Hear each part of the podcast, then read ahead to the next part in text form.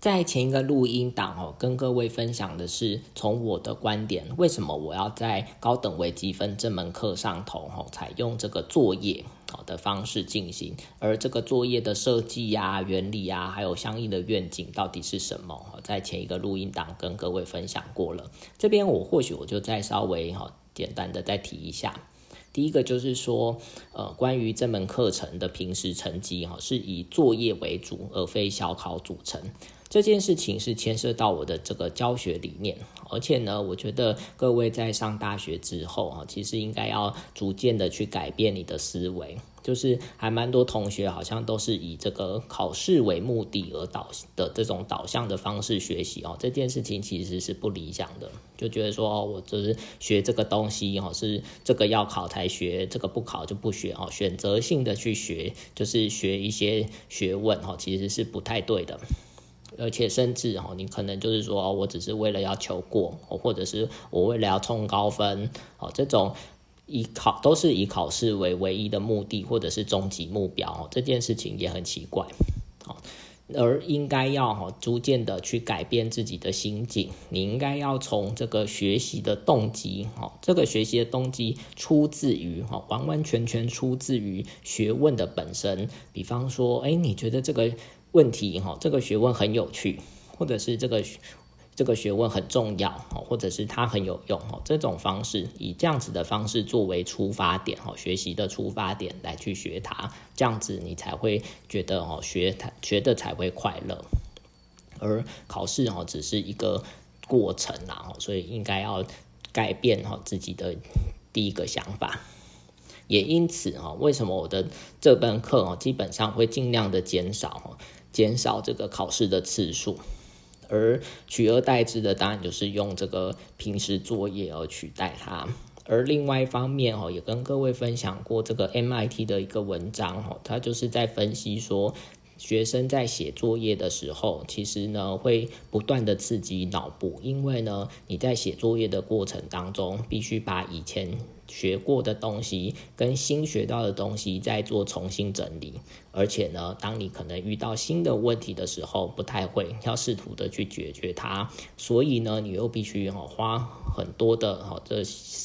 努力哈去把它解决的时候，它是一个很烧脑的过程。可是这种烧脑过程又不断的刺激的脑部哈，你的脑部之下，其实呢你会学着哈，就是成长幅度会非常快。所以建议各位哦，在这门课当中哦，如果可以好好的去投资哦，你的这个平时作业的这个上头的话，其实一年之后哦，你会有一个非常好的这个学习的成效。那关于这个作业的部分呢？哈，我的这个提醒哦，将着重在这个复合式的进阶的问题哦，也就是多面向的啊，或者是跨单元的啊，或者是比较全面的哦，整合性的这种问题。那这件事情是这样子的，因为呢，这个每个礼拜都有作业，可是每个礼拜的作业的量哦，基本上我也不想要给。大家太多哈，因为那个楼顶也蛮大的嘛，那所以也是必哦，必须作业的题目必须做一些精选。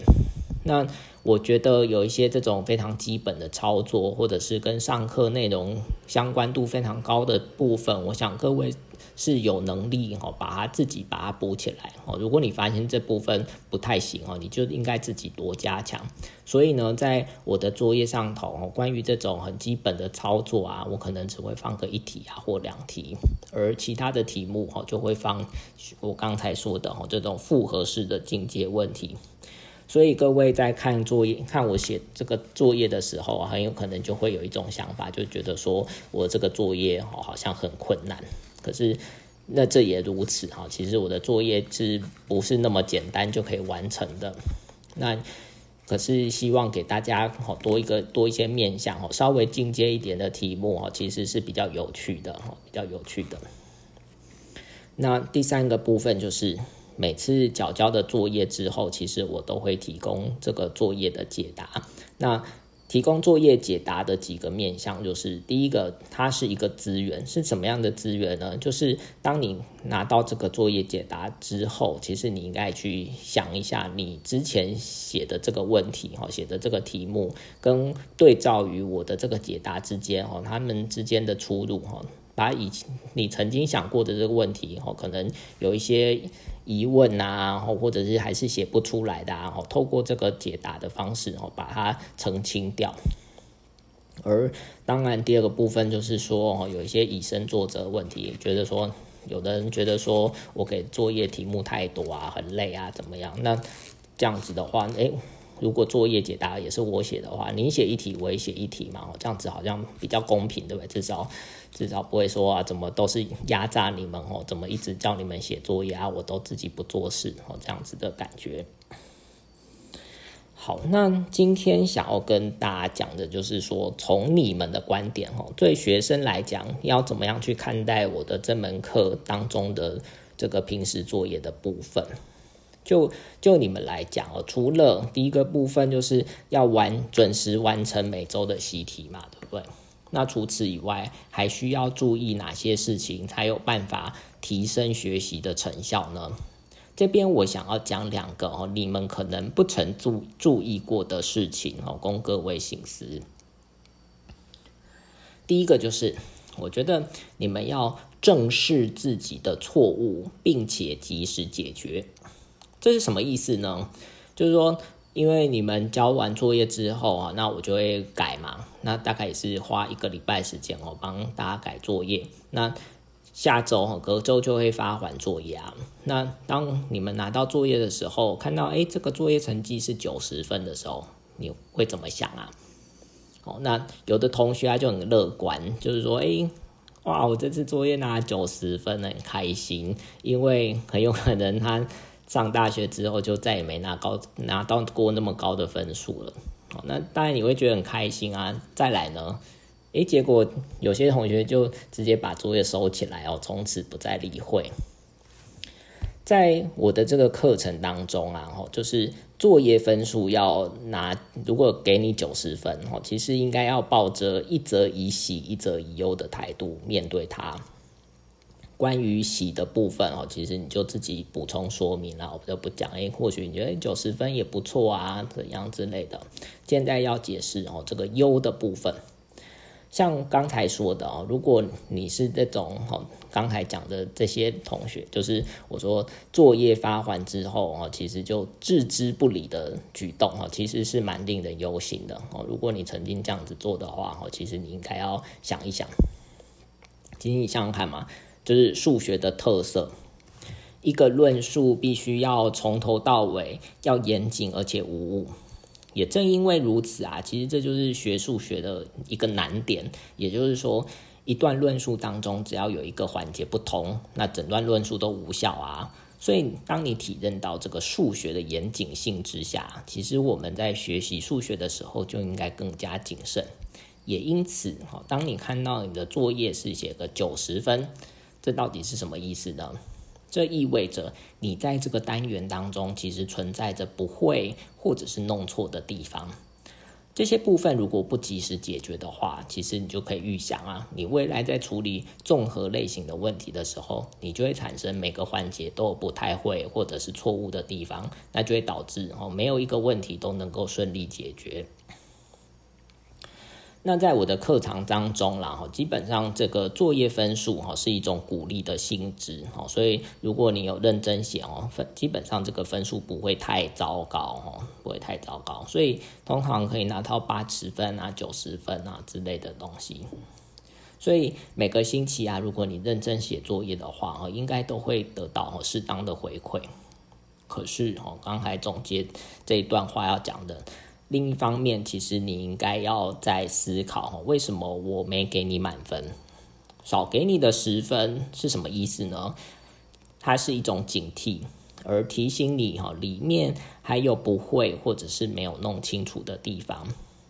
这个既既存在的这种风险啊，如果没有及时处理的话，其实会越来越大洞。所以当你拿到九十分的时候，其实你应该再多思考。哦虽然可能分数不差，哦很开心，可是你应该要想清楚的，为什么另外十分你没拿到？甚至我给你九十五分、九十七分，你应该在想的是：诶，那为什么还有五分到底跑去哪里了？为什么我还扣你三分？哦，其实都有一些原因跟理由的。好。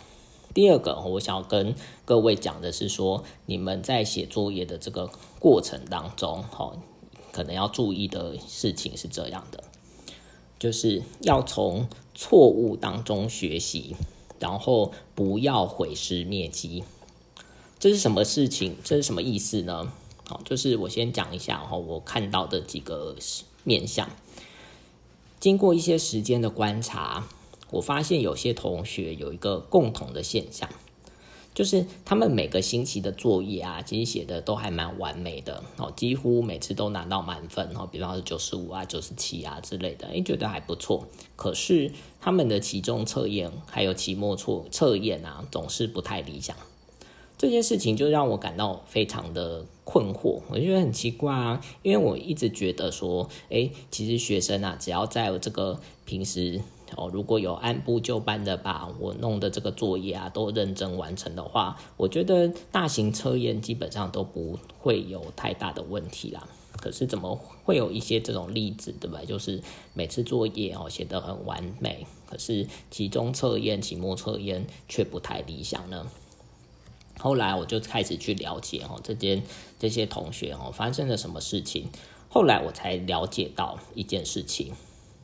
就是他们的平时测测验啊，哦，不是平时作业哦，之所以完美的原因是因为什么呢？因为这份作业经过很多次的修改才得以完善。哦，比方说一个一个问题出来，它可能是第三版哦，就第一次可能这样写，发现写错了或写不好，然后就把它擦掉。然后就改了第二个版本，结果第二个版本好像也不尽理想，好像还是有一些问题，结果又擦掉，一直到第三个版本哈才把它定案。换言之哈，就是我在看各位的这个作业当中，我就看到只看到了第三个哈，就是写的很完美的这个版本嘛，结果诶就觉得不错啊，当然就给你们高分啊。可是我在前几次的这个解题过程当中哈，我是完全看不到的，所以说。这个作业啊，经常涂涂改改啊，其实哈是什么呢？来自于有些不太正确的思维，可能已经被定型了。所以说，当新的问题一来，你的脑中哈浮现的第一个想法，很有可能是仍然就是那个被定型的那个思路啊。所以你就去把它写下来之后，才发现不太对，结果发现不太对，又急着去涂掉，然后重写。那些曾经写过的东西呀，涂掉了，你就看不到哦，你当初所犯的错误，也因此哦，就无法从这个错误当中学习。这种急于毁尸灭迹哦，这就是我说的毁尸灭迹哈，把前面几次哈错了就急着把用橡皮擦擦掉啊，或立可白啊、修正带把它弄掉，这种就叫做毁尸灭迹。我觉得急于毁尸灭迹的做法哈，其实是一种危机。长久下来，其实是不利于整体的学习。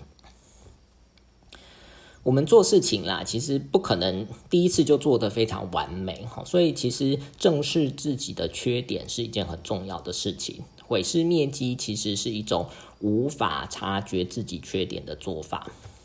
所以呢，该怎么办哈？怎么去解决它？当然就是保留全诗，也就是完整的保留你曾经写过的东西。所以呢，当一个问题哦，这个作业哦，你可能修了第三版的时候，你就把第一个版本跟第二版本全部都保留下来，哦，第三个版本也保留下来，哦，全部保留下来。所以，所以说，你把这三个版本全部保留下来之后，要干嘛呢？你必须花时间哦，针对前面两个版本哦出错的地方哦错误的地方，其实你用不同的颜色的笔啊去注记哦出错的地方，而且要把它顺势的写下相应的心得。那。当你用这个不同颜色的笔做注记，哈，其实是一种提醒，哈，让你在日后复习的时候，其实你就去看那个不同颜色的笔，哈，就可以很快的、快速的回忆当初所犯的错误，然后避免再犯，哦，这是一个策略。那我觉得有些同学就会想说，哎，他可能就被冤枉了。怎么叫做被冤枉了？因为我发给同学的这个作业啊，其实那个作答空间可能不太大哦，因为就是每个题目嘛，就一些一个空白的地方哦，希望作答。那有的同学就会觉得说，你在交作业的时候，这个答案就必须要在写在这么小的区块才可以哦。那因此哦，你就会因为这样，就会把以前第一版本、第二版本都涂掉，才会腾上第三个版本嘛。所以经常涂涂改改哈，然后这样一来就把最后的版本哈放在那个小小的框框当中哈，然后再去成把这个成果呈现交交。那这边要跟各位讲的是说，在我的课程当中哈，其实你的作业其实是可以很随性的啦，不一不需要总是写在那个框格当中，然后不用那么拘束，你只要。注明清楚哈，你最终的版本在哪里就可以了。哦，对于前面写的哈，前些几次写错的这个尸体啊，其实你。比方说第一个版本，你发现他写写不好嘛，或写错了，其实你就用铅笔把它框起来哈，稍微用一个淡淡的哈的笔，就是铅笔嘛，打一个叉叉哈，就或者甚至注记一下说这个错误了哈，详见后面的第三个版本哈，所以你就只要把 link 连接清楚就好了。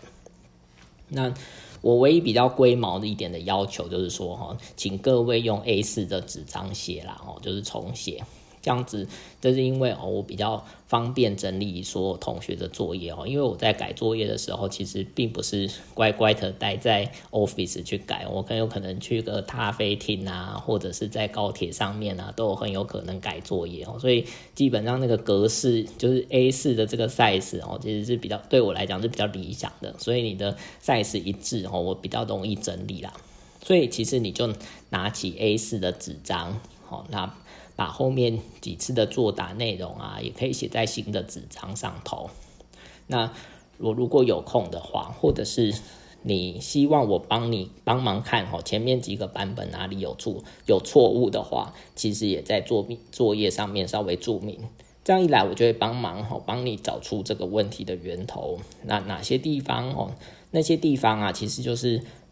就是在几前面几个版本哦，有错误的地方，把它挑出来。那些地方其实就是进步的主要来源然后我觉得是这样的，因为你写到第三个版本，很有可能是你跟同学哦有经过讨论，可是讨论的时候，那个 idea 很有可能没办法在你的脑袋里当中哦，就是成型。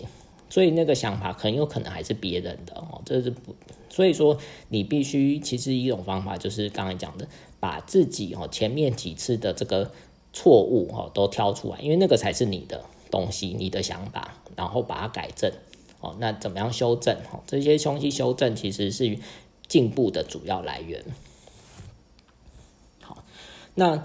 最后就是提说，哎，作业啊，其实是一个你跟我之间的一个对话框啦。哦，主要目的就是在解决课业上的疑问。所以有些同学其实还蛮可爱的，我觉得也很好。就是说他会写下关于这个题目的感想跟疑问。比方说这个题目我想三天才写出来，你可以写把这些字写在那个作业上头啦。或者说啊，这个作业怎么那么厉害，太猛了吧？或者是说。或者说你写的这个东西也仍然不确定，你就可以在旁边注记说：“哎，我这样子写 OK 吗？这样子可不可以呢？”哦，你做就是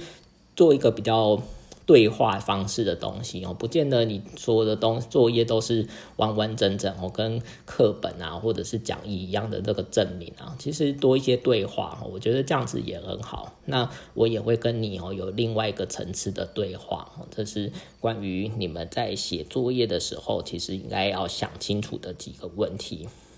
好，所以这就是关于这个平时作业的设计理念哦，跟我想要跟大家讲的一些事情。好，那到下一节哦，零点八节，其实我就这个零点八节算是是一个新的哈新的章节，就是在去年这个高等微积分嘛，run 了一年之后，哦，然后我就想到说，哎，其实我应该请一些同学哦写下一些。关于哦，他修高等微积分的一些心得哈，所以到时候哈，我们看看修课同学哦，修完这门课的同学当中哦，他对这门课有什么想法哈？其实也还蛮值得看